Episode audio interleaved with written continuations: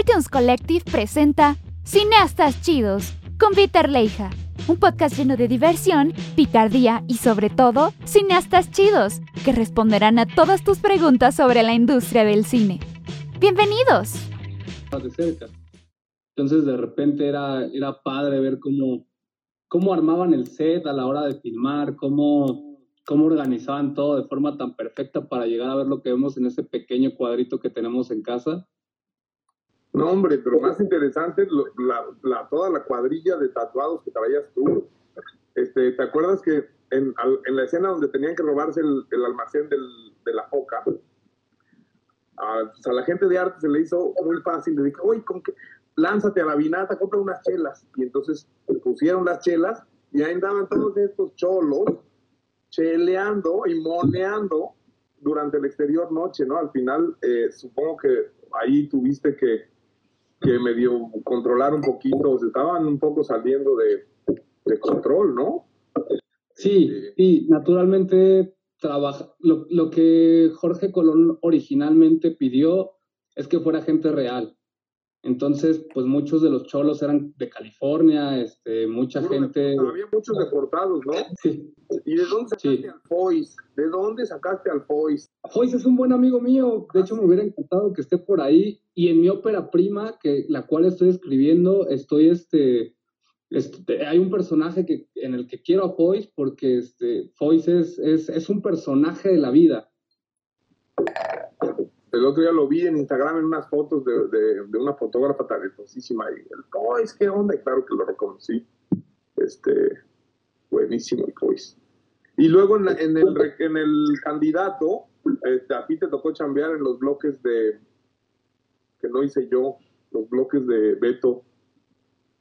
Sí, de hecho sí te encontré, te encontré en el, eh, a mí en el candidato me dieron un personaje pequeño que, que, aparece por ahí un par de veces y mi último día de llamado te vi y de hecho te pedí que no me mataras porque el personaje se moría. Sí. ¿Y te hice caso? Sí, sí. ¿Nada más te dejé medio muerto? No, me arrestaron.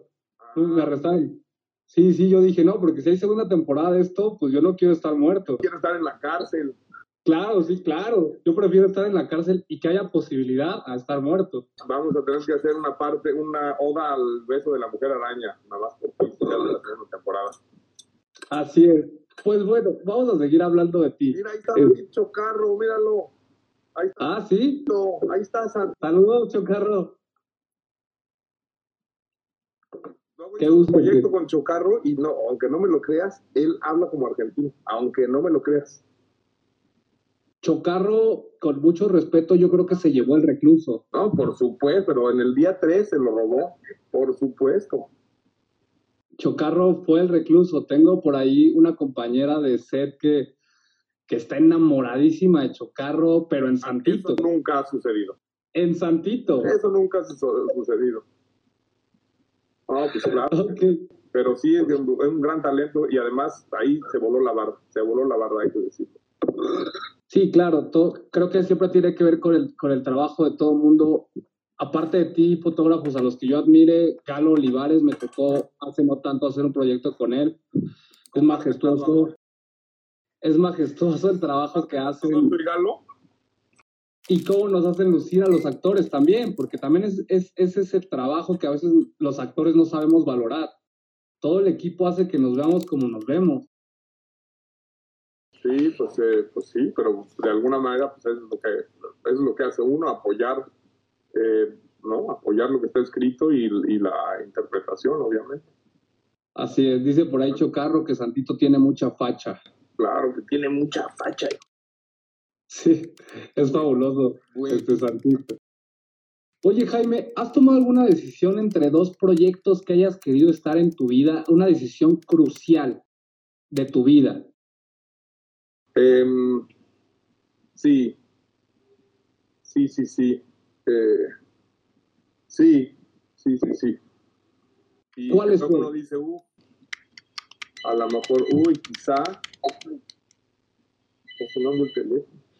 Luego dice, no, contesta. Espérame, espérame un ratito. Vamos a darle un, este, un, un minuto a Jaime. Para los que se están uniendo, este es un podcast que se llama Cineastas Chidos. Eh, buscamos tener a puros cineastas chidos dentro de este espacio que nos platiquen sus experiencias de vida, cómo fue que llegaron al set. Tenemos una dinámica interesante, entonces queremos que todos la sepan. Pueden ir poniendo ahí sus comentarios y preguntas y al final eh, nuestra moderadora de contenido va a seleccionar preguntas para hacérselas directamente a Jaime. Ya. Ya regresó. Entonces nos quedamos en los dos proyectos. tomé una decisión justo con el candidato, tomé la decisión de ser el candidato y había otra oferta y, y mucho tiempo me pregunté me pregunté si fue la decisión, o sea, como cada vez que se encuentra, que pasa uno por una, una encrucijada, pues me pregunté si la cagué o no. Pero bueno, no tiene mucho sentido porque la, ¿no? Ya, este, ya el niño ahogado, pues no tiene caso tapar el pozo. Pero pues sí, cada vez que hay, o sea, cada vez que hay una decisión, la duda creo que es parte de nuestro quehacer, ¿no? Todas las noches, yo, mientras voy manejando, digo, uff, uff, uff. Eh, pues, si, si nos vieran hacer esto, o sea, todo, o sea, se la vive uno cuestionándose. No vale mucho la pena, pero lo hace. Claro. Y, y si se puede saber cuál fue ese otro proyecto. Dicen que si no le hubiera pegado a, a Lubeski, Lubeski no se gana el Oscar. No, papá, eso no tiene nada que ver. es destino, es destino. ¿Cuál fue ese proyecto, Jaime, si se puede eh, saber? Me un, un, amigo mío estaba fotografiando Billions para Showtime. Y me dijo, oye, pues ya, ya no la quiero hacer y te recomendé y me entrevisté con partes y no solo, o sea, me entrevisté y todo y ahí vi como que lo que querían hacer y, y pues yo tenía en puerta recluso y después de ver lo que ellos, o sea, lo que querían hacer, además pequé un poquito de soberbia, pero no les debía haber dicho, yo la cago, luego muy seguido digo la, la verdad y no hay que andar diciendo la verdad, ofreciéndose a la gente que no la anda pidiendo, ¿no? Entonces, me dijeron, no, es que nuestro programa pues es así y así, y, la, y, es, y sobre todo pues es el diálogo y las palabras, y como es de abogados y demás, y pues nos gusta que esté, nos, me explicaron cómo la, cómo la filmaban y cómo la querían filmar, y les dije, oye, pues es que ahí está chingón, es una serie padre que yo he visto, pero me preocupa que después de un rato de hacerla, pues a mí yo no pueda, porque yo he estado peleando o sea, me he estado peleando con esa manera de hacer cine toda mi vida, ¿no? De, de solo registrar, este, ¿no? De poner un cuadro para que, para que suceda, para que las cosas sucedan sin apoyarlo y sin que haya una plástica alrededor. Y, este, y eso no tenía por qué haberse dicho. Yo creo que, yo creo que además medio, medio dijeron, ¿y este güey de qué va o qué, qué, quién cree que es? Y entonces me fui a hacer el, el, candidato que, en el cual me divertí mucho, pero, pero sobre todo en México se, se secaron un poquito las llamadas, o sea, la gente dejó de llamar, y incluso cuates míos de, no, no, no, este, no, Reynoso es director, y ya, pues, no, no me hunda, no me hunda. Este, está, a mí me gusta mi trabajo y está padre tener un hobby, pero no, no estoy cambiando de profesión. Em, eh, ese, de hecho, fue, fue Leche el que en una fiesta me, ah, mira, te voy a presentar a mi novia, mira, no es un director, y así me dije, leche, leche, leche. Sí, este, no me hundas, brother, no, no, no, ¿cómo? Le digo, no, ah, no estás ya dirigiendo, no, hice esa chamba, pero me dice, ay, acabamos de, uy, acabo de, acabamos, estamos organizando una serie y acabamos de contratar a los fotógrafos, de haber sabido que hubiera llamado. Digo, ¿ves? ¿Ves? Entonces, sí, sí. Eh, esa fue, digamos, una de las decisiones que me hizo que me hizo, pues que me hizo dudar. Aquí pregunta Raquel si se va a guardar el live. ¿Y va a estar en el canal de YouTube, dijiste? Así es, sí, les, les platicaba yo a todos mientras te ausentabas a contestar por teléfono que tenemos una dinámica que es que todo el mundo puede ir preguntando lo que sea y al final del live em, nuestro nuestra moderadora va a escoger unas preguntas para hacerte, como las preguntas ahí más, este, Mira, aquí hay una, más interesantes. Perdóname que te interrumpa, pero aquí hay una muy interesante que dice que ¿por qué, por qué estudié en el extranjero y no en Chilangolandia? Em, y este como todo en la vida pues es muy pues en realidad son las circunstancias mi, madre eh, consiguió una chamba con una amiga de ella en Los Ángeles ayudando ayudando a montar el catering de un restaurante mexicano. Entonces ella estaba viviendo allá y yo quería entrar al CCC como que mis cuates eran del CCC y yo creo que yo no por ahí me quería ir. Y me acuerdo que le dije a mi mamá no hombre yo voy a estudiar ahí y me dijo ok pero bueno pues ven, aprende bien inglés, vente un ratito. Aquí que ahorita tienes casa. No, no, no, primero voy a entrar y luego, digo, no, luego no va a haber. Yo voy a estar aquí un año y si quieres, ¿no? Y entonces dije, bueno, pues a ver. Y pues, ese año se convirtió en 10. Y pues porque una cosa me llevó a la otra. Pero es, siempre son cosas muy curiosas así, ¿no? O sea, realmente yo no quería estudiar fuera. Y de alguna manera, el estudiar fuera te, te aleja muchísimo de tu generación, ¿no? Yo cuando regresé a México en el 99, pues no tenía, pues conocí un par de gentes, no tenía un equipo de trabajo, no, no pertenecía a la comunidad y de alguna manera siempre ha habido un, un, un sí y no con, con mi generación y con la comunidad, a pesar de que regresaba, iba, pero pues no, no estuve, pues no estuve en ese, no estuve de lleno en ese rebaño. Sí, claro. Por ahí Chocarro nos pregunta otra cosa. Si quieres, contestemos esta pregunta y regresamos. ¿Qué tanto poder de decisión tiene el fotógrafo? Porque los productores después luchan tanto por fotografiar ellos. Mm, o sea, yo no sé si estás hablando, Chocarro, ¿estarás hablando del Doral? Eh, suena que puedes estar hablando del Doral, pero ahí sí no sé. Pero los buenos productores, no, pues además ellos entienden mucho más que uno del proyecto. Em, y este y te encausan al final. Entre o sea yo entre más viejo me hago y, me entiendo para entender un poquito más pues sí el digamos la, el rango de acción del fotógrafo es en la inmediatez del set en ese momento pero al final al final el el o sea el, el, el recluso se ve como se ve por Brigitte, ¿no? Ella, ella, ella puso el set ahí, nosotros pusimos un par de luces y lo encuadramos, pero pero en realidad los brochazos que importan son los que pone la gente que llega antes, ¿no? Claro, todo, creo que por eso el cine se conforma de tantas personas, ¿no? Siempre lo he visto como un barco, todos, todos tenemos una labor y si todos la sabemos desempeñar y todos ponemos la parte que nos toca, al final existe un producto que, que es lo que, lo que se lleva los premios, lo que, lo que se lleva las palmas, lo que se llenan los llantos. Al final de eso se trata, conformar el cine. Creo que, em, ¿tú, ¿tú, cuáles crees que son las, las virtudes y desventajas de las producciones tanto americanas como mexicanas, Jaime? Tú, o sea, dices que haga un comparativo en qué es lo que me parece que, que está bien de un lado y del otro y qué no me gusta de un sí, lado y del tú, tú tienes quizá una, una, una experiencia que, que, no todos tienen o tenemos el privilegio de tener, que es estar trabajando en ambos lados, ¿no? Es, son puntos de comparación totalmente distintos. Entonces, eh, me imagino que entiendes perfectamente cómo, cómo es un set en Norteamérica y cómo es un set en México.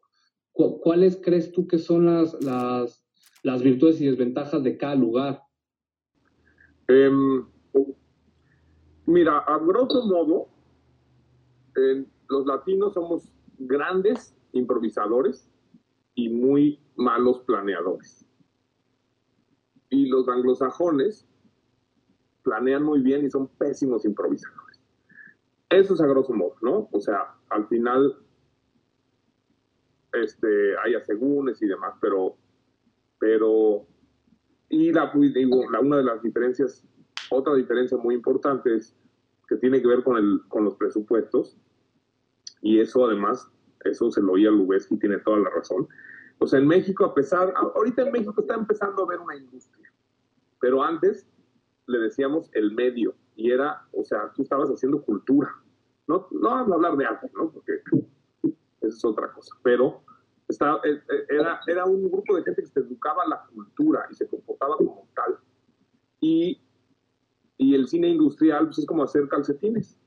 Y entonces cuando quieres, quieres cambiarle el talón a los calcetines, te dicen, ¿cómo, cómo es posible si esos son calcetines? Entonces, la rigidez de las industrias y, y todo, y que se haga producción en serie, em, sí están los grandes presupuestos y demás, pero por eso todos los productos se ven igual, ¿no? Claro. Al norte, al norte todo se ve igual y, y cuando está uno haciendo cultura, pues de pronto te puedes dar libertades y, y hacer cosas un poquito más únicas. El, una de las muestras, digo, algo que me confirmó esta, esta tesis es que es ahora que, hicimos los, los, cursos de la MC, cuando hicimos los cursos de la PELAC y empezamos a ver fotógrafos latinoamericanos, o sea, yo me di cuenta que sí, 200 películas en México y pues esas 200, 180 son una basura, ¿no? Y, y las que valen la pena muy pocas.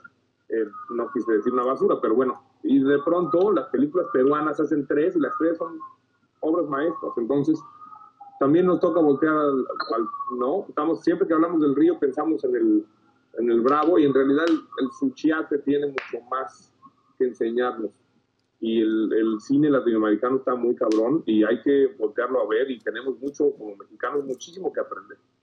Claro. Que aprender de, de cómo hacen las cosas con muchos menos recursos porque ellos todavía hacen cultura. México está en este, en este eh, periodo de transición donde se está volviendo una industria y eso quiere decir que estás haciendo copias de copias de copias. Claro. Creo que al final em, lo que pasa con México es que, digo, no porque en otros países no, pero lidiamos mucho con temas de corrupción.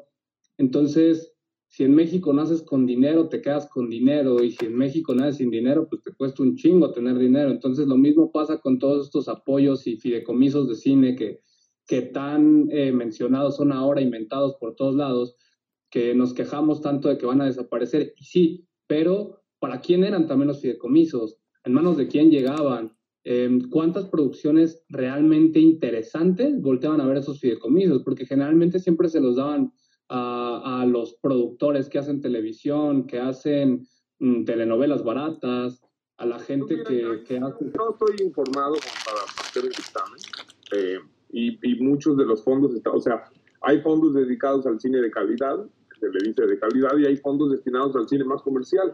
Em, ahí sí no, no, no sé, pero efectivamente, pues si somos un país corrupto, pues entonces todos somos corruptos, ¿no? O sea, no podemos, no podemos pensar que, que Peña Nieto es corrupto y uno no, ¿no? Claro, este, claro. Pasa a todos y probablemente eh, a todos niveles.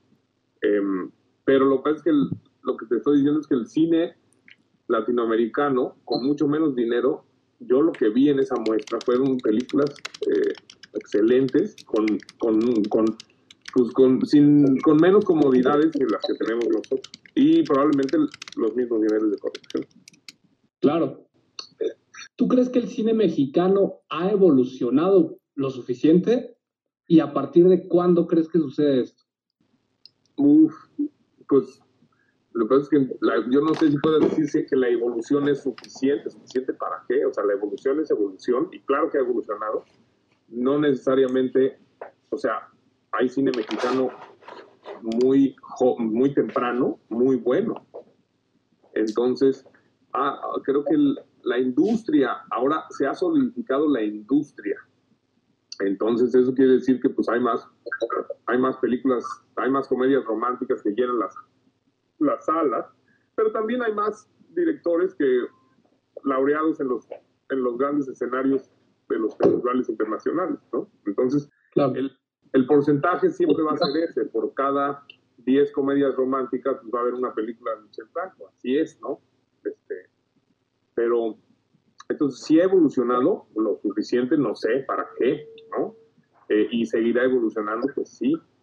Pero al final, eh, pues tampoco es un asunto de modas y, ¿no? Este, las historias que importan son las historias que importan y tampoco, eh, digamos, si si vemos lo que le pasó a la pintura en 800 años, pues lo que le ha pasado al cine es, pues, es muy poquito, ¿no? Es, un, es, una, es una disciplina muy joven todavía y ah. además se estamos viviendo épocas muy rápidas donde, pues a mí, fíjate, aquí estamos nosotros hablando a través de un, estamos teniendo una videollamada onda el Superagente 86, pero, o sea, cuando hubieras, o sea, a mí me hubieras dicho hace 10 años, te digo, no, no, no, él pásamelo, yo también lo voy a fumar, no inventes, no, eso no se va a lograr. claro, claro. Entonces, la relación con la, con la imagen es fuertísima, los, los jóvenes la tienen, y, pero a la vez la imagen está empezando a perder significado. La imagen se está volviendo un, pues una banalidad más de la vida. Eh, ¿no? Las, ahora, hoy en día, pues la imagen es meramente una chaqueta. Entonces, darle significado a la imagen, pues nos va a costar cada vez más trabajo. Sí, claro, las banalidades llenan a, cada día, sobre todo ahora con la proximidad que tenemos los, los seres humanos a través de las redes sociales.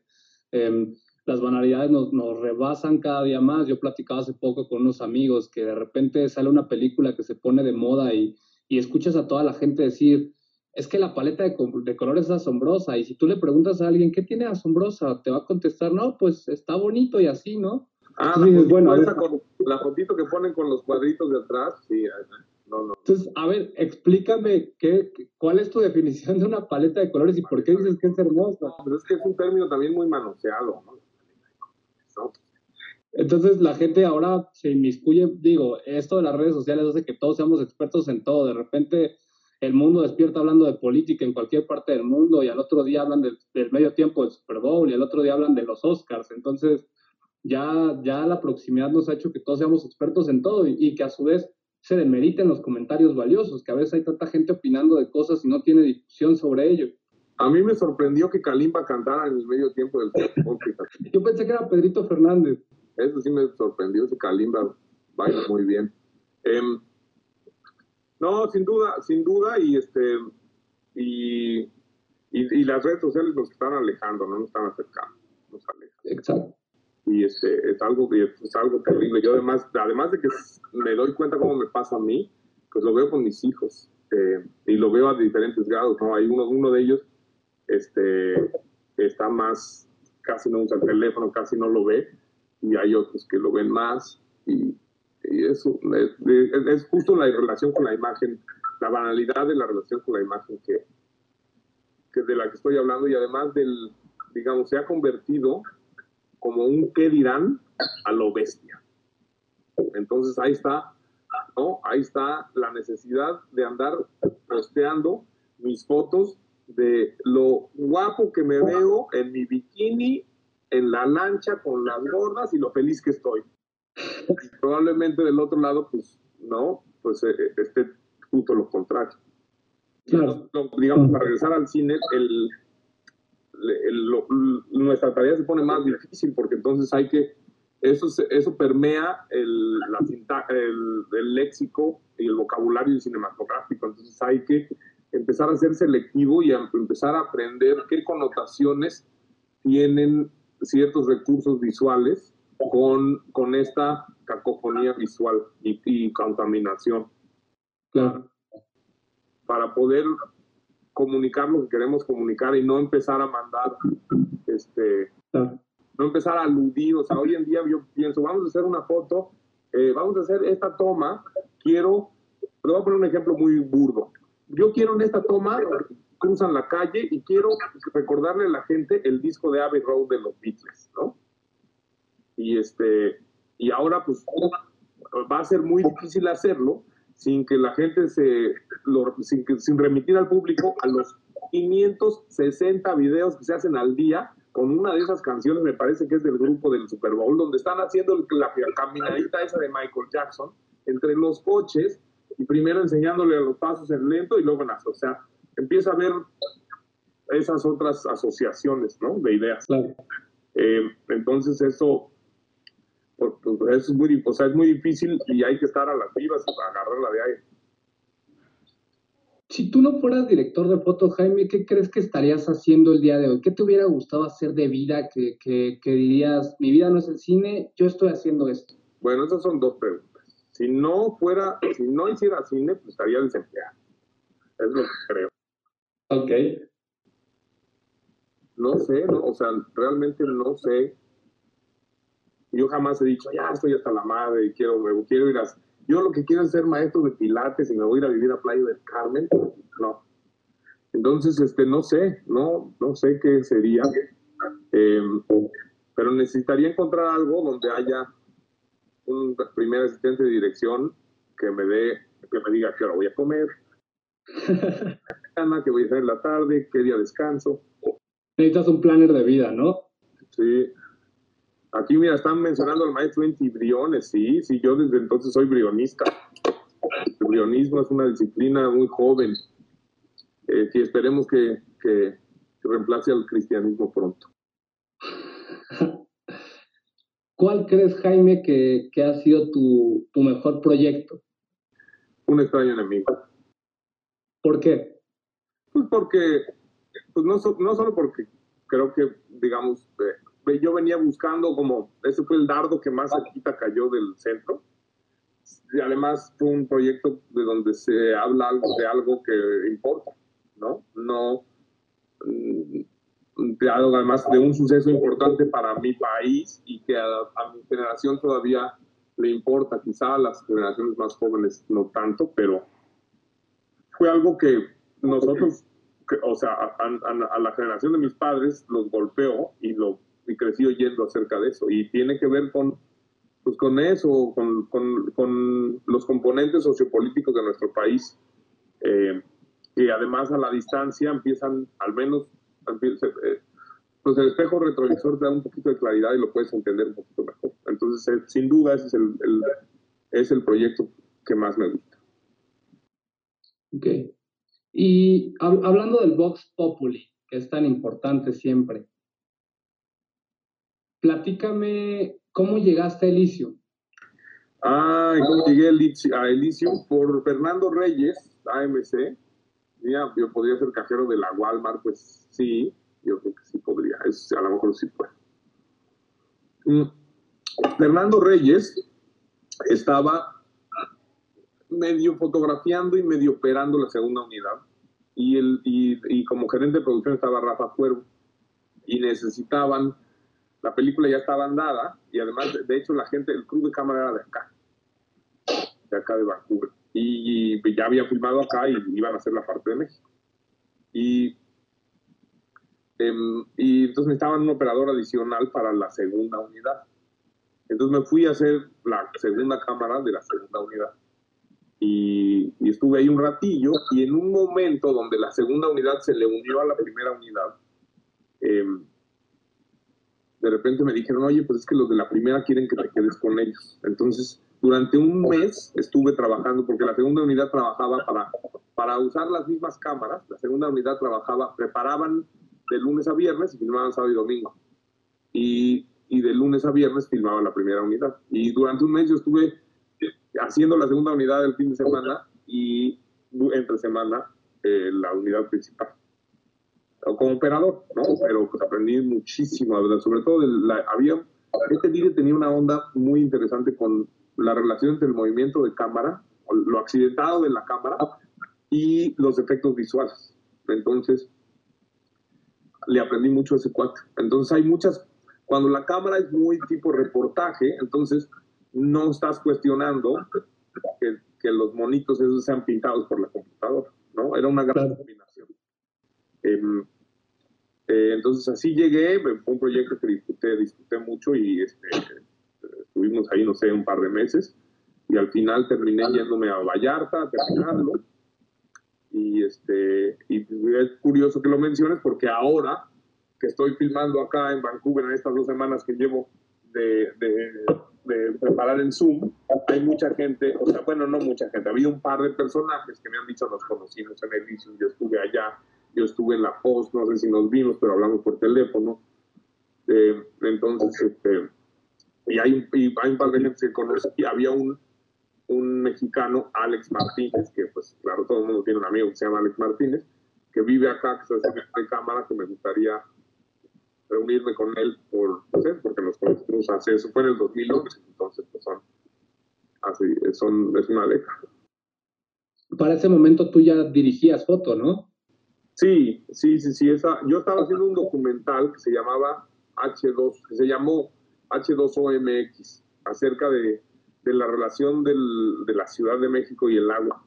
Y me acuerdo que cuando la directora era, era neoyorquina y cuando ella me habló, me dijo, ¿tú qué opinas del problema del agua en el Distrito federal, le dije, mira, pues este, el, el, pedo del agua en el DF es como ese carro que no sabes si arreglarlo o echarle un cerillo en el tanque de la gasolina y correr.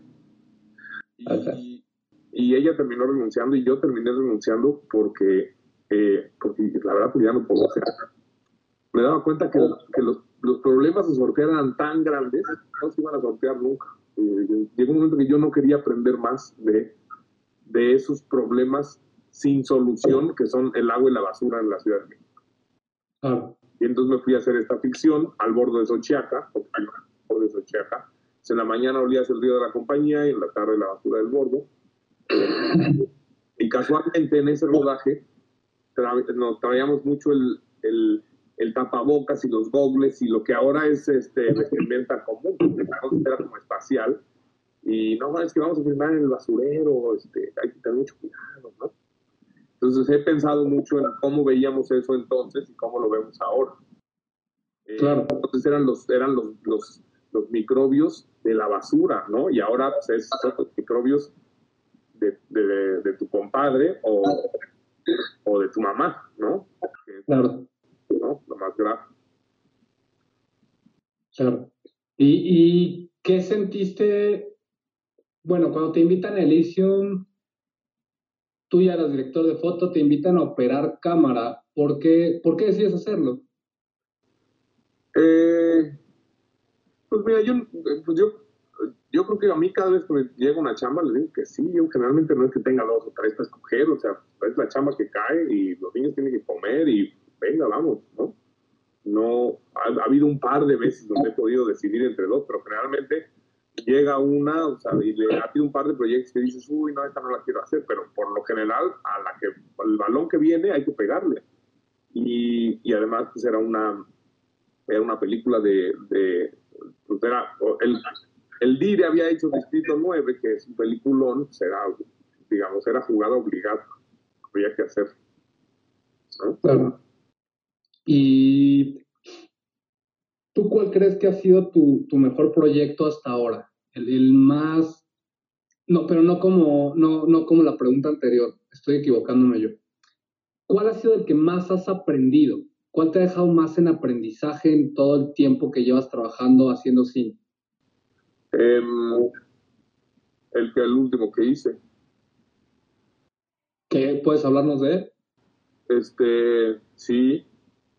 El último que, o sea, pero no me el último que hice fue el método Kominsky, pero en realidad pues, es el último que hice porque, porque, el, porque pues es, uno sigue aprendiendo, ¿no? Y además uno aprende de, las, de los embarrones y pues, la vida está, es una colección de cagadas.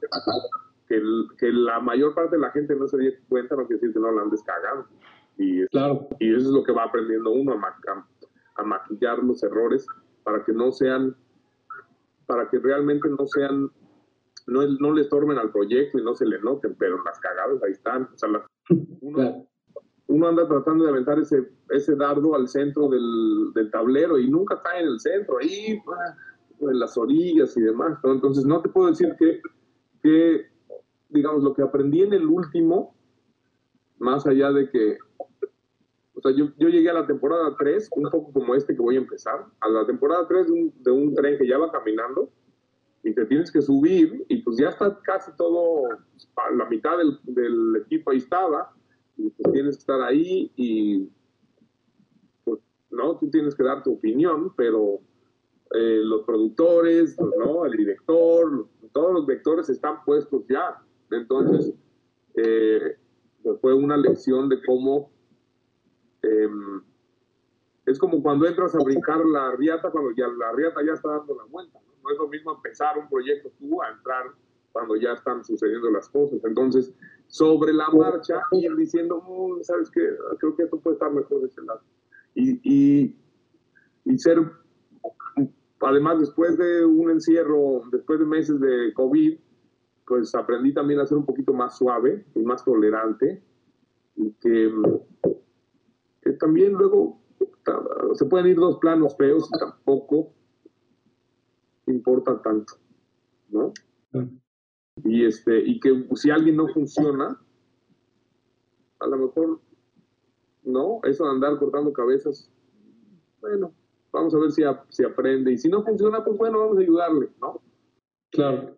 Pero yo quisiera pensar que entre el encierro y este último proyecto, se me quitó el ojete un poquito. Ok, ok. Pues ese es un gran spoiler para los que somos, porque me incluyo, somos fans del método Kominsky, a mí me encanta esa Ah, serie. Está bien, está muy bien, está muy chistosa.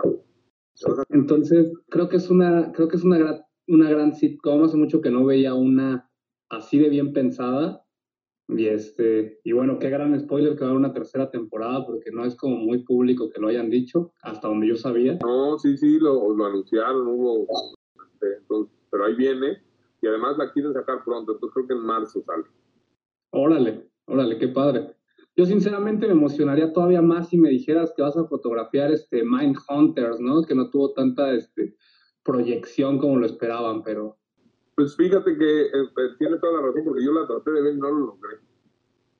No lo logré, o sea, la vi, le traté, o sea, me decían, oye, está buenísima y no lo, no lo intenté. Y por otro lado, también ya me estaba un poco aburriendo ese asunto de las series, de que todo es series y todo es serie y más Sí. serie. Entonces, hay una cosa, por ejemplo, que acabo de ver, que se llama Malcolm y María. No sabes qué película. Creo que está en la Netflix. Este, es una película muy sencilla, dos personajes, una locación. Es una película brionista. Ok, Eh, le voy a echar un ojo. échale un ojo. Este, muy, o sea, son dos personas y es, es como explora el laberinto del, de la relación de pareja. Eh, ¿no? Habla de lo que importa. Eh, y entonces, no, últimamente, como que me estoy un poquito gravitando más hacia los documentales y, y las historias más sencillas. Eh, no. Una de las, digamos, una de las, uno de los pocos proyectos a los que les dije que no, era una cosa en Colombia, con mucho dinero, que de una gente de la CIA, que iba no sé qué, ¿no? Eh, basado en unos libros de, unos, de un escritor de estos novelistas gringos rimbombantes que escriben novelas para que hagan películas. Y, este, y, me, me imaginé en la selva, y tratando de alumbrar un exterior noche. ¿Para qué? Para, un- para, para que el personaje que es un agente de la CIA pueda ir a, a meterle el pie a un gobernante ficticio que ni siquiera se atreven a decir que es Venezuela. No, qué bueno.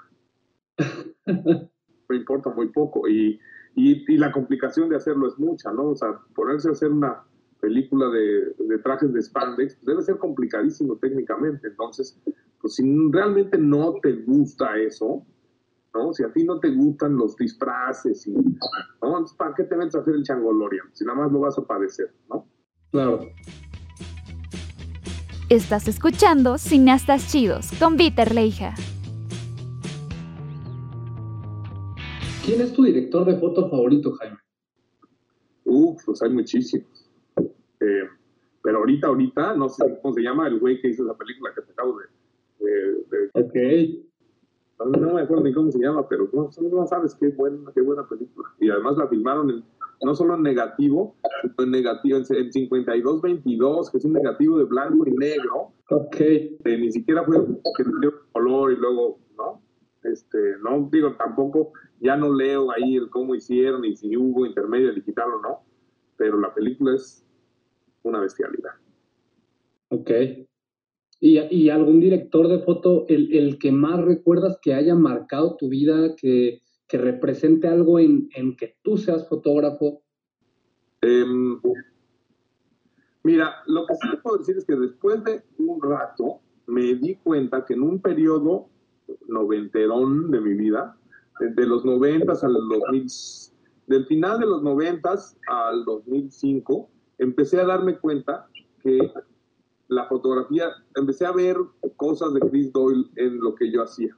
O sea, me empecé a dar cuenta que a mí me, me empezaba a responder a cosas y, y sin, sin hacerlo eh, conscientemente, me daba cuenta, ah, esto, esto, esto es lo, o sea, estoy haciendo esto porque me gustó esto. Em, y eso me tomó un par de, un ratito de tiempo, más allá de los nombres de cajón, ¿no? Este, pues que ahora ya con la edad hasta los nombres se me olvidan, pero Roger Dickens, ¿sí? ¿no? Y Lubeski, Claro. y todo, plan. Pero, pues bueno, ¿no? Giuseppe Rotuno, este, Nicolás Roé, ¿no? Malcolm y María, sí, sí, sí, Marcel Rev. Cinefotógrafo húngaro. sí, que es, que es, que es otro, es decir, como un fotógrafo húngaro, pues es como decir un fotógrafo mexicano, pues no es que nosotros somos más porque, pues porque, porque dormimos más sin calzones que ellos, pero eh, hay una tradición de fotógrafos húngaros buenísima, ¿no? Claro. Oye, y, de los nuevos fotógrafos que ves surgir y que ves emerger y que, y que cada vez hay más, ¿a cuál le apostarías tú que va a llegar lejos? No, pues al, al Tlacuache, ¿a quién más? A Felipe Pérez, ¿no? Este, pero hay muchos, en México hay muchos, este, es más, este, nombres que ni me acuerdo, pero veo su trabajo y digo, no, están, están, vienen fuertísimos, vienen fuertísimos, o sea, los veo como me están rebasando así, este, son buenísimos todos. Eh, Galo Olivares, Juan Pablo Ramírez, ay, o sea, yo cada, en la AMC, cada generación que entra, pues, son, ¿no? Son gigantes, son gigantes, son enormes. Claro. Y, este, bueno, y, además están entrando fotógrafas buenísimas. Sí, claro, ya, ya hay. es un monstruo. Hay por ahí entre mis contactos, este, un filmmaker. es, es un poco curioso, ¿no? Me hiciste acordarme ahorita de, de pues al final es un hombre que, que este, tiene una cámara, graba videos bonitos, ¿no? En, el medio en el que se desenvuelve, graba. Este, es, a mí personalmente no me gusta su trabajo, ¿no? Entonces, hace unos días subió un meme de, de una mujer operando una cámara y decía, es un mito, no hay mujeres buenas en esto, ¿no? Entonces, cuando lo leí, me daban ganas de, darle un chingadazo, ¿no? De, enseñarle una lista de nombres y de trabajos y, enseñarle cuánto ha avanzado la industria, cuántas mujeres importantes hay dentro de la industria, cuántas mujeres rebasan y sobre rebasan el trabajo que muchos hombres hacemos, porque antes también la industria era muy machista, pero sigue siendo, sigue siendo, pero creo que las mismas mujeres han hecho una buena labor social. La, la vi, o sea, el mundo, somos, además, somos muy machistas, tiene que ser desde ahí. Em, pero en términos de imagen, Tina Modotti, Gabriela Iturbide, Maya Godet, ¿no? Este, Lourdes Grobet, o sea, estamos parados sobre gigantes, sobre, sobre fotógrafos gigantes también. Remedios Varo, Frida Kahlo, o sea, ¿no? Este, efectivamente se les han cerrado las puertas y hay que abrírselas, pero, pero, y hay que, digo, y uno también tiene que, uno también tiene que, Carolina Costa, por supuesto, ¿no, hombre? Carolina Costa es mi, además que es mi amiga, es, soy su super fans. Sí, Carolina es enorme, enorme. Em, y, y uno tiene que pues, también darse cuenta que es, o sea, qué es lo, que yo creo que al final es qué privilegios, de qué privilegios goza uno que estén oprimiendo a alguien más. Claro. de darle por ahí, ¿no? Porque, porque siempre, siempre, ¿no? Siempre hay un privilegio de uno que está oprimiendo, que le está quitando oportunidades a alguien más. Y eso es lo que hay que eh, analizar, observar y tratar de bueno, ya que identifiqué a, qué grupo está oprimiendo mi privilegio, pues entonces echar la mano por ahí. Claro. En México hay un proyecto que se llama Las Amazonas, si no me equivoco, y este es un crew de mujeres y, y me parece fenomenal. Sí, sí, sí.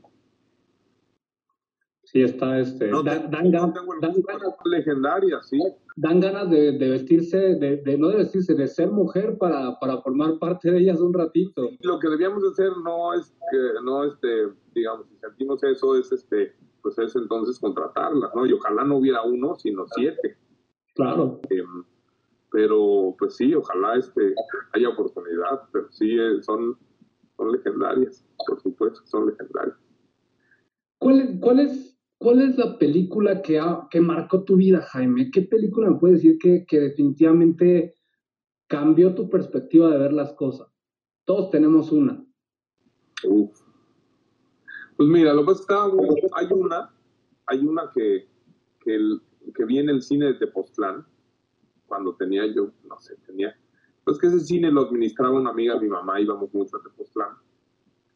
Eh, y debe haber sido, no sé, 1980, 81 y hasta antes. Y podíamos entrar y salir del cine cuando quisiéramos porque la, la, administradora, por corrupción obviamente, pues era amiga de... Por los privilegios que tú gozabas que oprimían a los demás. Efectivamente. Y claro, en este caso eran películas húngaras que no quería ver nadie, entonces estaba vacío. No me acuerdo cómo se llama la película, pero era... Empezaba, estoy casi seguro que era, y, fíjate que me he metido al, internet a tratar de buscarla, o sea, preguntándole a la Google de lo que me acuerdo, y este, y no obviamente, pero estaba un güey trabajando en una mina, ¿no? Y era un güey ahí que para ser minero, pues no estaba muy panzón, sin ser este, ni Brad Pitt, ni, ¿cómo se llama el, el cubano? Este, ¿no? Sin ser acá para los pueblos, pues no estaba, era un minero gordito, ¿no? Y entonces él se da con el pico en un brazo para llegar a la enfermería. Llega a la enfermería y el doctor anda como correteando a la enfermera, muy como de con Pin Iglesias casi, y este cuate logra escaparse y sale y termina entre dos países, en un puente que es la frontera entre los dos países. Y termina siendo como un fenómeno porque ningún, como él, él como que lleva siendo esclavo del, del capitalismo, y entonces la gente le empieza a llevar cosas. Y no sé por qué esa película me marcó muchísimo y me, me acuerdo todavía por las sensaciones eh, que me causó cuando era yo muy joven.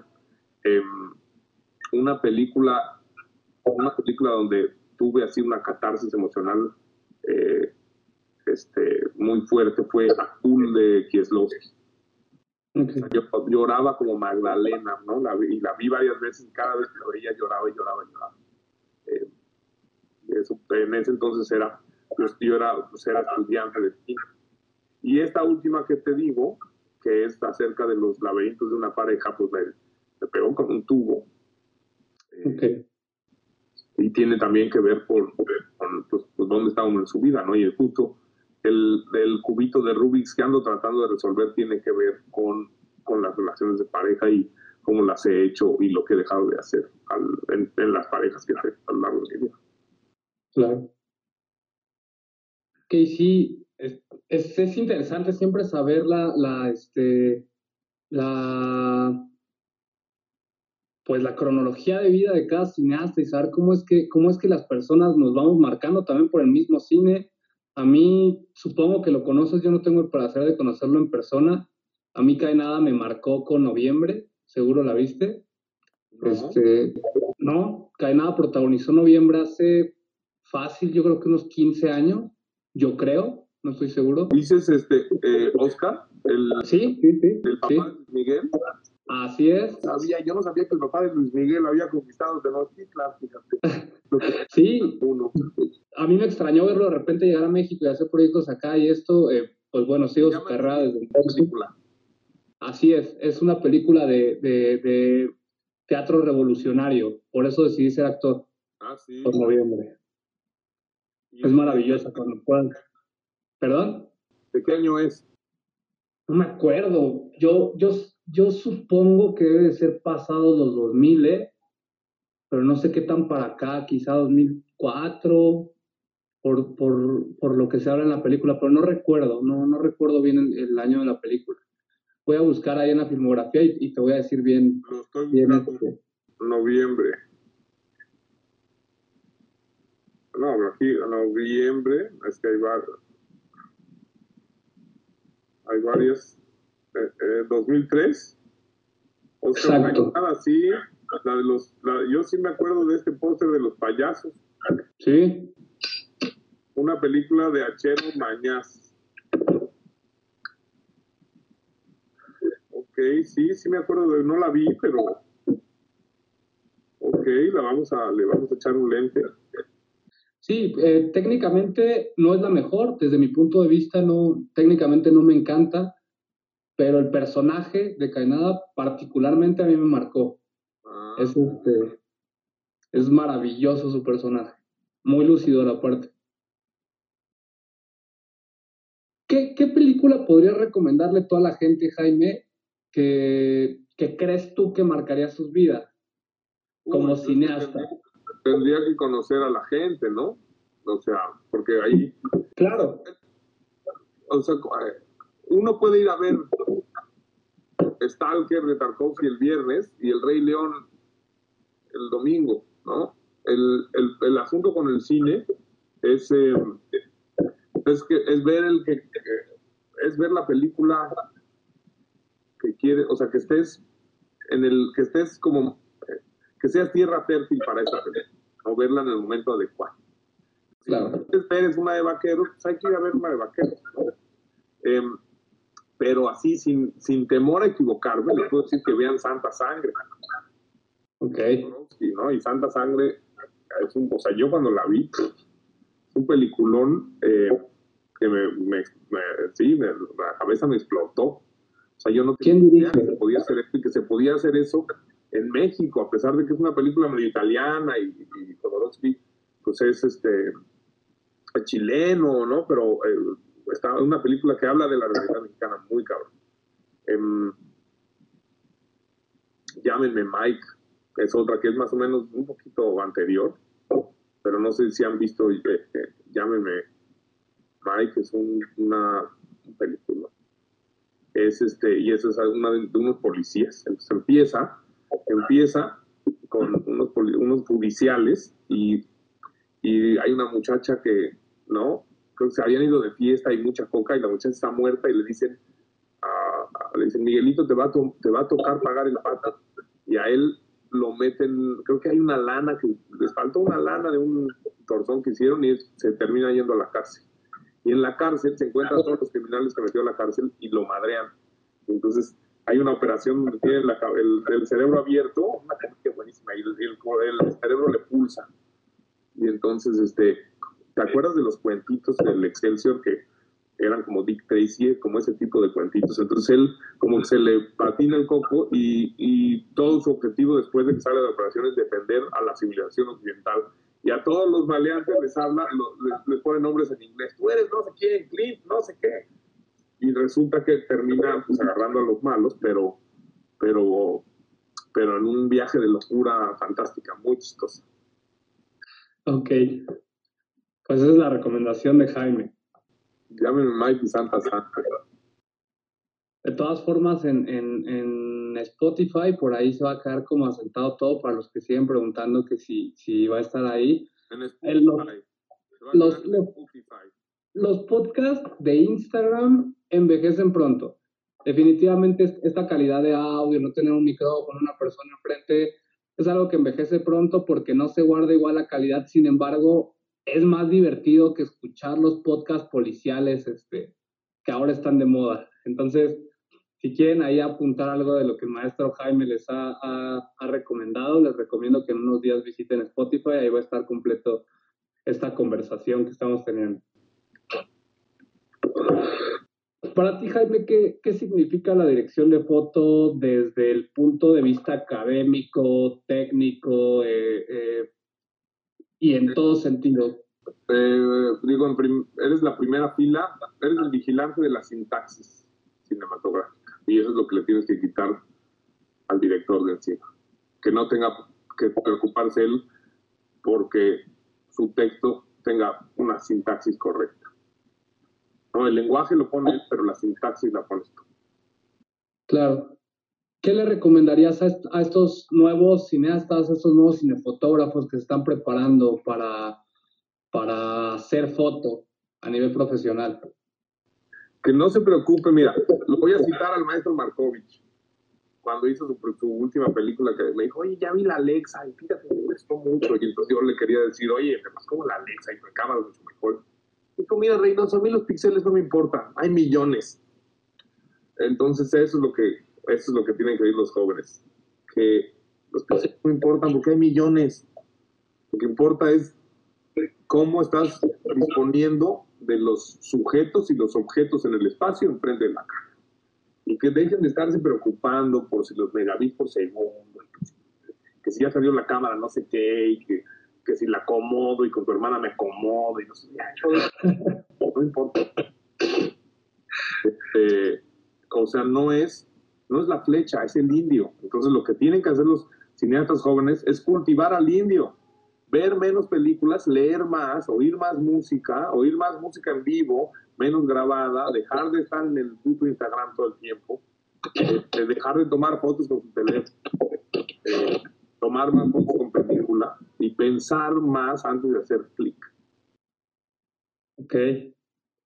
Tú que también has dirigido, em, además de ser foto, ¿cuántos, proyectos has dirigido, Jaime? Muy poquitos. tengo 10 horas, 10 horas de televisión, que dirigir en televisión, pues, es casi dirigir. Em, y este y en realidad fueron tres proyectos fueron, fue, fue, sí fueron tres proyectos distintos en el, en el candidato lo que hice seis horas pero hice otra hora de otro programa y otras tres de otro entonces realmente como director tengo muy poca experiencia por eso no me pregunto porque y te gusta sí claro que me, sí me gusta y sobre todo me gusta porque el balón me rebota cabrón o sea de alguna manera en la foto pues estoy acostumbrado a poder conducir el balón medianamente controlado. Ya. Claro. Pues, o sea, es, es, algo que no sé hacer y, y, y, entonces pues sí quiero, es un reto que, que, salga mejor, ¿no? Entonces eso es lo claro. entusiasma. Pero no okay. de rubro. O sea, es algo que me gustaría hacer, seguir haciendo, porque además pues, que me hace mejor fotógrafo. Y al final además todo eso son... Eh, son títulos. Uno, es, uno está haciendo una película, ¿no? Y uno lee se imagina cosas y de pronto te preguntan unas cosas y tu injerencia tiene, o tienes más injerencia en ciertas cosas que otras, pero al final la praxis de hacer el cine es la misma. Sí, yo por ahí hace poco he estado, he estado dirigiendo videoclips últimamente y me acerqué a un amigo que tiene mucha experiencia en videoclips y le decía, oye, ayúdame porque estoy estancado, ¿no? No estoy tan familiarizado con los videoclips y me decía, mira, mi, mi experiencia particular como, como director de videoclips, porque también fotografía es esta, es esta. Em, yo, o sea, entender la perspectiva de cada ser humano en el cine es, es, es perderte en mundos, porque pues definitivamente todos tenemos experiencias distintas, todos comprendemos las cosas de forma diferente y pues, todos tenemos... Es, digamos, le has dado el clavo. Lo único que tienes, lo único que tienes es tu punto de vista. Eso, claro. Tú tienes que irte por ahí. Este, y no es que valga más la pena el tuyo que el de otras personas, pero en ese momento estás en la posición de, de, que te vas a meter algo a la panza y lo vas a vomitar. Entonces, lo, lo, único que no se vale es no hacerle caso a tu punto de vista y empezar a hacerle caso a pretensiones de directores o fotógrafos o cineastas que te gustan en lugar de olvidarte de todas esas mamadas y hacer lo que te dicta tu punto de vista. Ese niño de cinco años y cómo veía la vida entonces, porque eso es lo que de alguna manera nos hace únicos, pero nos hace todos ser el mismo niño de cinco años o niña de cinco años, ¿no? Claro. Aprovecho para mencionarles a todos, porque hay varias, varias preguntas por ahí que preguntan si se va a guardar el live, ya lo mencioné varias veces, si se guarda, y quisiera pasar a las preguntas que te hizo la gente durante el live. Tenemos por ahí la primera que es, te preguntan, ¿a qué edad empezaste a trabajar como cinefotógrafo oficialmente? Uh, pues es que no existe una edad oficial. O sea, la primera vez que hice un, que hice un proyecto como cinefotógrafo, pues tendría 22 años. Y la última vez que, que estuve en un proyecto donde estuve trabajando para otro cinefotógrafo, tenía 31 años. Entonces, eh, pues no sé. No sé, o sea, no, cuál es la pues no sé. Eh, la primer, el primer largometraje tenía 24. El, el primer largometraje con, con camiones y así tenía 27. Em, la primera la primera serie yo creo que tenía 30 y, ¿qué habrá sido eso? 38, 39, algo así. Eh, pero digamos oficial, oficial, oficial, o sea, ¿cuándo fue el primer partido en cancha grande? La verdad. Y no, hay, hay unas canchas medianas, ¿no? Sí, claro. La primera película mexicana la hice cuando tenía 29 o 28 años. 29. Eh, y la primera película digital, esa fue además la primera película digital que hice, que la hicimos en PAL porque tenía 4 píxeles más que el NTSC. 525 líneas en lugar de 480 líneas. Y ahorita okay. tienen en el teléfono los muchachos. Sí, yo sé. Todos los que queremos agarrar es, estos caminos de vida del cine, de repente somos muy jóvenes y creemos que se nos está yendo el tren y siempre que escucho hablar a gente más grande como tú, eh, escucho esto que 29, 30, 30 y tantos, ¿no? Y, y, de repente nosotros somos muy extremistas o alarmistas y decimos, no, no nos queremos, este, no nos queremos ir, no, no, no queremos que se nos vaya el tren, no queremos que se nos pase la vida y no lo logremos, ¿no? Y la realidad es que la mayoría de los grandes cineastas que conozco se han conformado ya de grandes, ¿no? De, de adultos. Lo que pasa es que cuando uno es joven, este, cree que eso, pues cree que, que los cincuentones son unos bucos, ¿no? Y, y pues, digamos, el, en el mejor de los casos, alcanzas como el, digamos, alcanzas la cúspide de la montaña tres días antes de morirte, ¿no? Porque si lo alcanzas a, a los 21 años y luego tienes un, ¿no? Imagínate ser, este, digo, sin decir nombres, pero imagínate ser como, eh, ¿no? Como Chiqui Drácula, ¿qué haces el resto de tu vida? Cuando ya hiciste lo más importante de tu obra en el, ¿no? Eh, Claro. Este, entonces, y bueno, alguna vez le pregunté en, un- en la escuela, Darius Volsky nos fue a dar un tallercito y le dije, oye, ¿no? ¿y qué edad tienes? Y me dijo 39. Y yo hice, quién sabe qué cara hice así, dije, ay, no, me tengo que esperar todo eso. Y el cuate me dijo, eh, me dijo, no existen los milagros. O sea, esto es de todos los días, ahí está la piedra y tú tienes el mar. Y todos los días le tienes que pegar y todos los días le tienes que pegar y esa piedra empieza a, cuartearse y le tienes que pegar y pues, así es. Y digamos, no está más el trabajo, así es la relación con Claro. los hijos, con los padres, con, ¿no? con los amigos. claro. Es de perseverancia y de, y de constancia. Eh, ¿No? De hacer pantominales todos los días, o sea, de, de nada sirve este día hacer cinco horas de ejercicio si no estás haciéndolo todos los días. Claro. Y eventualmente sucederá y también eh, eh, que no se les olvide a los jóvenes, que ahora que están jóvenes, eh, pues todavía ni siquiera saben qué quieren decir. ¿No? No acaban de entender la pregunta, ya la quieren responder. Ok. Pregunta a otra persona, además de las historias que ya nos contaste, si tienes alguna anécdota que te marcara en algún proyecto. Uf, muchísimas, pero a ver, que me marcara, que me marcara una anécdota.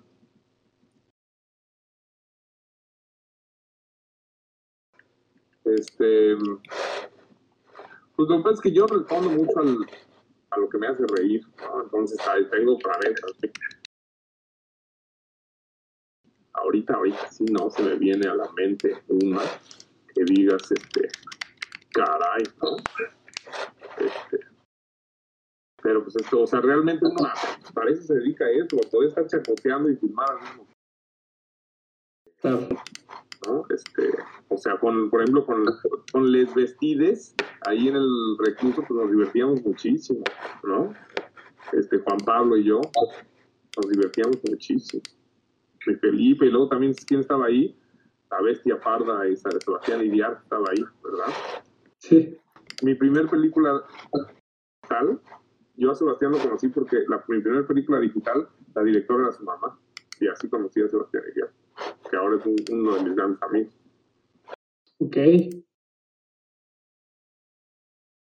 Te piden, te piden también por acá un consejo para los que van iniciando en el cine. Pues, este, pues hay que darle, ¿no? Que, o sea, perseverancia, perseverancia, constancia. No hay, por ahí también preguntaban, ¿y cómo le hacemos para contactarnos con los grandes productores? Eh, de, de ese grupito de ustedes va a salir el gran productor que les toca a ustedes, ¿no? O sea, el que, lo que lo que se trata es de hacerse de hacerse de una manada. Y entonces claro. la manada completa irá cruzando el, el, la sabana, ¿no? Exacto. Eh, a mí, por, por haber estudiado fuera y demás, de alguna manera, fui ahí como uno de los news eh, que, que, que ahora con el tiempo voy a decir que estuve con varias manadas, pero que de alguna manera estuve sin manada, ¿no? Y sí es mucho más fácil salir, los que salen de una generación de, de las escuelas de cine de renombre, y bueno, está lamentablemente muy centralizado también, ¿no? Entonces todos esos salen y empiezan a trabajar juntos y demás, y la, la sinergia de los grupos, pues hace que, que, pues, que llegues, ¿no? Que, que, puedas llegar a lugares más rápido. Y como bien dice el demo, que no aflojen, efectivamente, demo. Efectivamente. Sí, de repente todos creemos que vamos a llegar y este Alfonso del Toro, al, al, Alfonso del Toro, Alfonso del Toro. Ya, ya, ya, me aventé un, este, un legarretazo el día de hoy.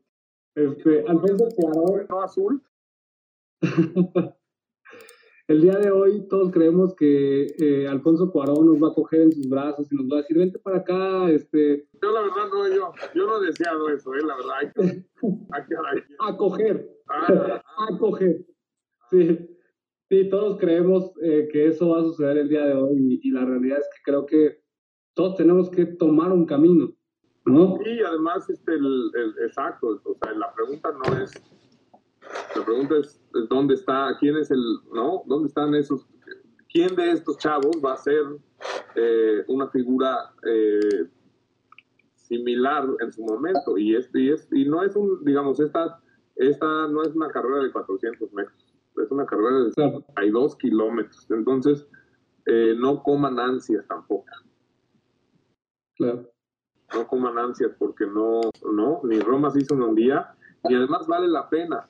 Y luego otra cosa que sabes que, que siempre les digo a la chaviza, que se les olvida, o que se nos olvida a todos, que lo importante no es el destino, lo importante es el camino. ¿Sabes? Es la que yo daría otra vez por estar en esos momentos, cuando estás te la pasas tanto pensando en el futuro y yo ya quiero llegar a ser, y yo ya quiero estar fotografiando, y ya quiero hacer una gran película, y ya quiero hacer un proyecto que importe.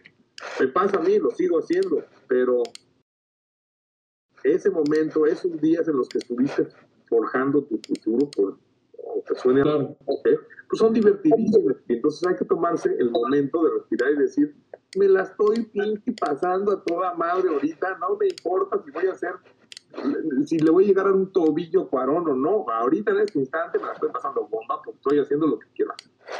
Claro, definitivamente. ¿no? Porque pues, luego llega uno al final y ya está haciendo eso y dice, ay, ¿por qué no? ¿Por qué no bañé a mis hijos ¿No? ¿Por qué no me quedé después del, del, del rap a echarme una, una cheve con los del props? ¿Por qué no? ¿Por qué no? Porque entonces, este, vivir en el aquí y ahora es bien importante y es y se nos olvida, o sea, cualquier cosa nos trate la aquí ahora. Y, es bien importante no, pues, no olvidarse de eso. Esta pregunta que sigue, creo que ya la, ya la respondiste. ¿Qué camino tomar? Tocar muchas puertas, conocer personas del medio, chingarle uno por su lado. Pues bueno. Y mira, lo que la, la pregunta, muchas, o sea, de repente la pregunta es, ¿qué es mejor ser cola de ratón o cabeza de león? Y yo creo que hay que ir alternando. Hay que hacer chambas donde seas cabeza de ratón y otras donde seas cola de león. Para que al final pueda ser costilla de cochino, que es lo que somos todos. Pregunta a otra persona, ¿cuál es la nueva forma para la gente no familiarizada en el gremio, en, la, en, el medio, de acercarse a producciones grandes? La pregunta es por temas de pandemia, cruz reducidos, etcétera. ¿Cómo, ahorita, o sea, ahora sí que yo tampoco les puedo decir cuál es la respuesta porque no la tenemos nadie. O sea, no la tiene, la respuesta no la tiene ni Putin, ni López Gatel, ni nadie. O sea, nos está agarrando a todos en curva. Pero, por ejemplo, si estás muy chavo, todavía no has entrado a, no has iniciado tu preparación, pues entrar de extra a un par, es más, una de mis primeras chambas, eh, yo hacía el papel del Mugres y me mató Juan Peláez en, en un videojuego malísimo, pero pues vas ahí a ver, estás de extra, ¿no? Este, si, son tatuados, acérquense a Víctor, que seguro que, ¿no? que por ahí sale chamba. Eh, entonces, esa no es mala y eso, empezar a trabajar de lo que se pueda, de lo que se pueda en alimentación, de lo que se pueda. Y sí es importante alternar entre, entre eso, entre, entre, entre trabajar en un circo más grande y luego montarse un circuito uno. Claro, yo también aprovechando y platicando a la demás gente, yo también empecé como extreando, yo tomaba clases teatrales.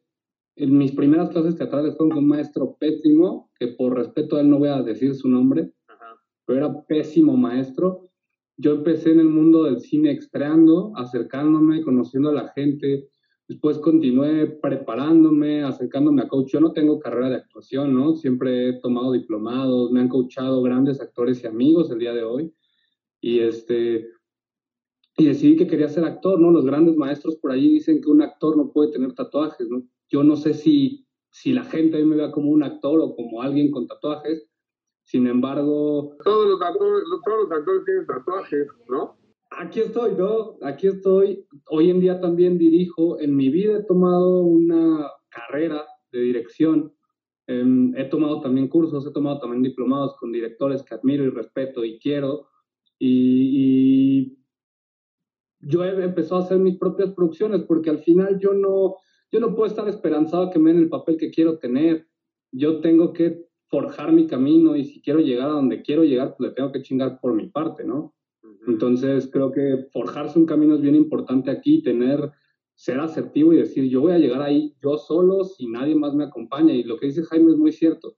Por ahí varios de la manada, de la que Jaime, de mi manada, por ahí comentaban, escribían somos un gran equipo, les agradezco seguir todas mis locuras, todo, todo lo que en mi cabeza se la chaquetea en la noche y piensa, voy a hacer esto en un set y ustedes ahí están.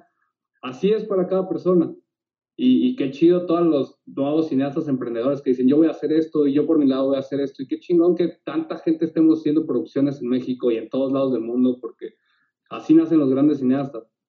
Y sabes, ahora que hablabas de reflexiones, este, pues el, quizá el, no la crisis de la COVID en el mundo pues hace que a lo mejor el camino ahora no es buscar las grandes producciones, sino hacer, la verdad ahorita está en las pequeñas producciones. ¿Qué, qué peliculita estás haciendo tú con tu teléfono en tu casa? Eh, ya, ¿cuál es la historia de las dos cucarachas en la esquinita o de la pelusa que salió? ¿no? Entonces a lo mejor ahorita lo que hay que no es hacia el macrocosmos, sino hacia el microcosmos. Y, y a la, O sea, creo que hay que también medio leer eh, el viento, ¿no? Y creo que el viento ahora nos está diciendo que, pues que las cosas en grandes grupos no se pueden hacer. Entonces, no es una. Ahorita no es el momento de montar una sinfónica, es el momento de montar un trío. Claro. Algunos grandes amigos, por ahí Mario Zaragoza y otros amigos hicieron una serie hace poco de este de toda la serie era toda la serie virtual, ¿no? Todo lo hicieron creo que con, por videollamadas y, no sé si fue una película, una serie. Y, no, y no necesariamente va a funcionar, ¿no? Habrá, habrá intentos fallidos, pero los intentos fallidos tienen muchísimo valor, o sea, porque solo digamos, en la, con la metáfora del dardo, pues solo le va uno a pegar al centro después de estar un chingo de veces tirando con el dardo, pegando en, los, en, el sillón y en la lámpara. Entonces, hay que hacerlo, hay que hacerlo todo.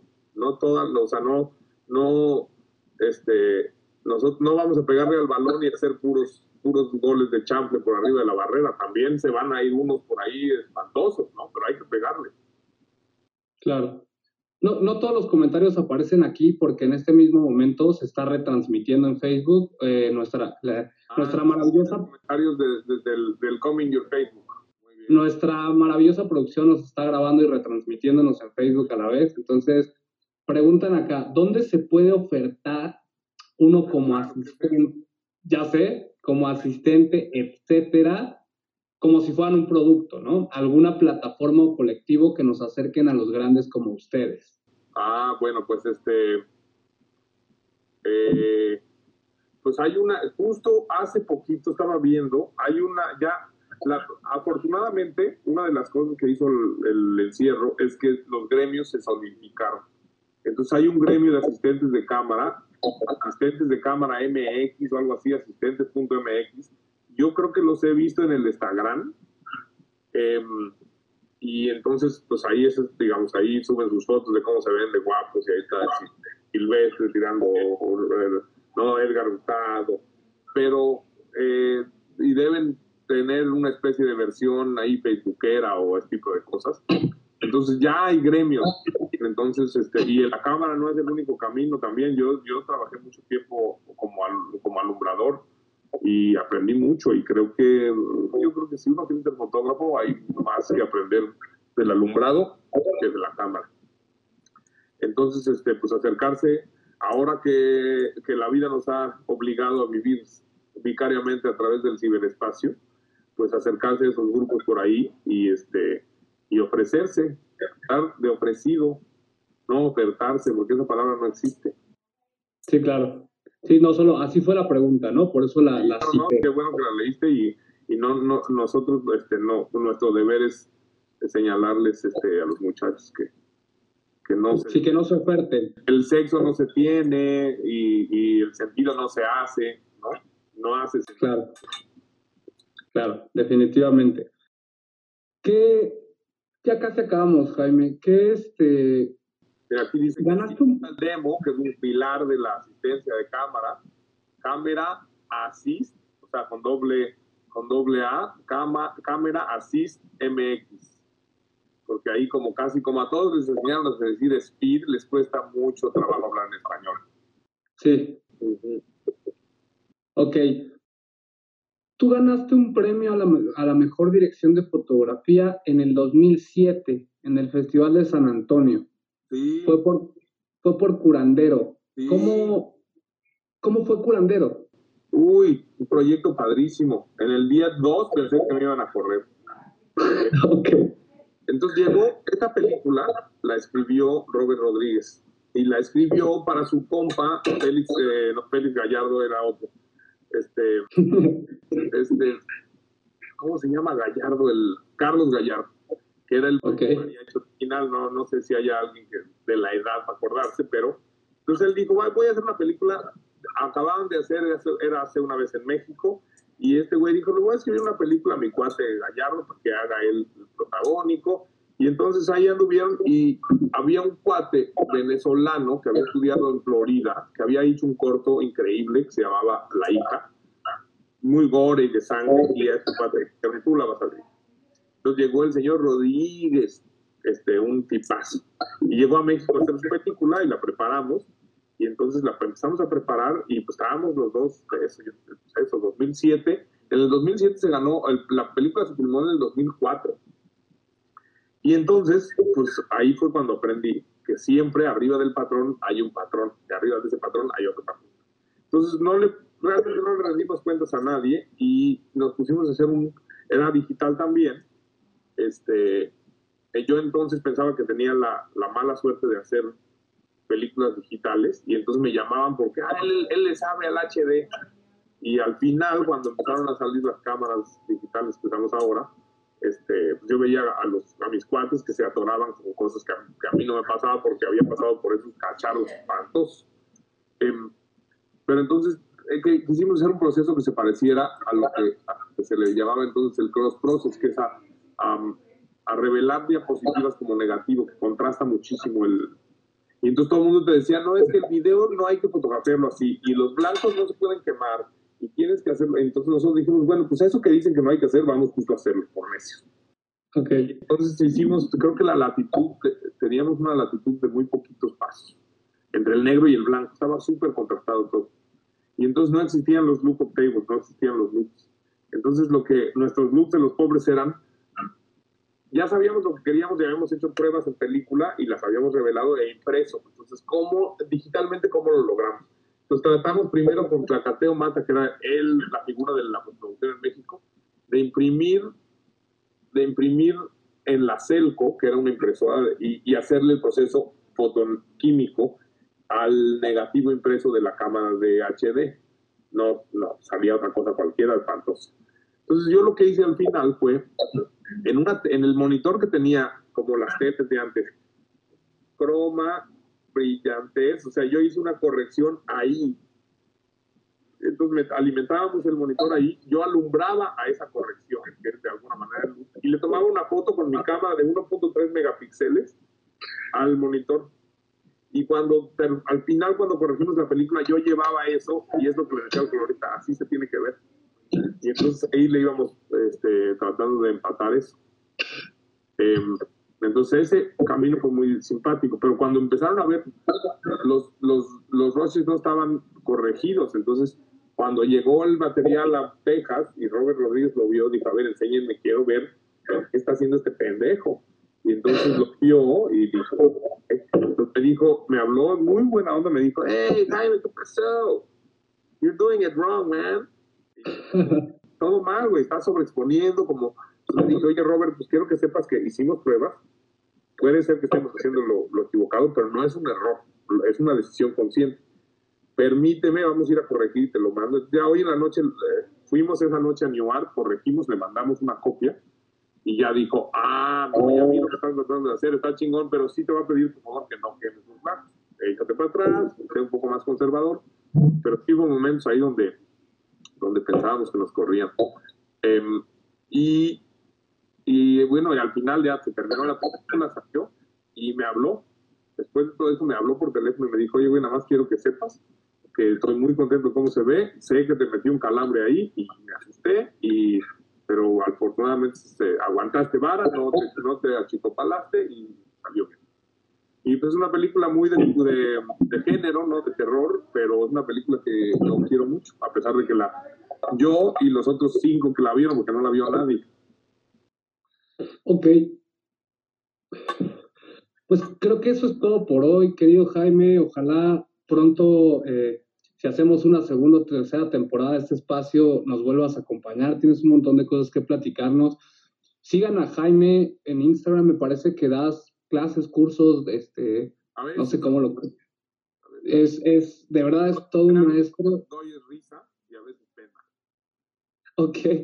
Creo, creo que esto, yo, yo pretendo o pretendo que sé que, que es un gran maestro lo que yo he podido ver de, Jaime en set es que tiene mucho que enseñar, sabe un chingo de cosas, entonces vale la pena por ahí tomar clases con Jaime.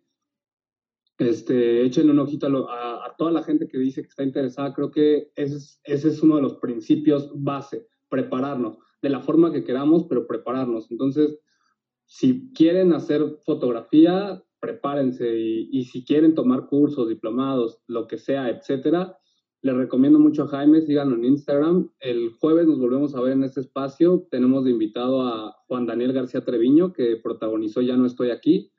Entonces esperemos que se ponga aquí a la... No mames, ese no me lo pierdo. Se va a poner chingón en la conversación. Verga, ver y verga. Entonces, acá nos vemos el jueves a las 10 de la noche otra vez, hora, hora Ciudad de México. Entonces, un abrazo a todos, gracias por vernos y muchas gracias por acompañarnos, Jaime. Si quieres agregar algo, te escuchamos. Pues nada, que no les queda de otra más que volverse cineastas chidos. Así es. Muchas gracias por vernos. Nos vemos ahí en YouTube, en Spotify, en Facebook, Instagram, estamos en todas las plataformas. Vuelvan a cineastas chidos. Abrazos a todos. Abrazos, Jaime. Gracias. Bien, Peter. Gracias por acompañarnos. Nos escuchamos en la siguiente edición de Cineastas Chidos con Peter Leija, una producción de Fortunes Collective.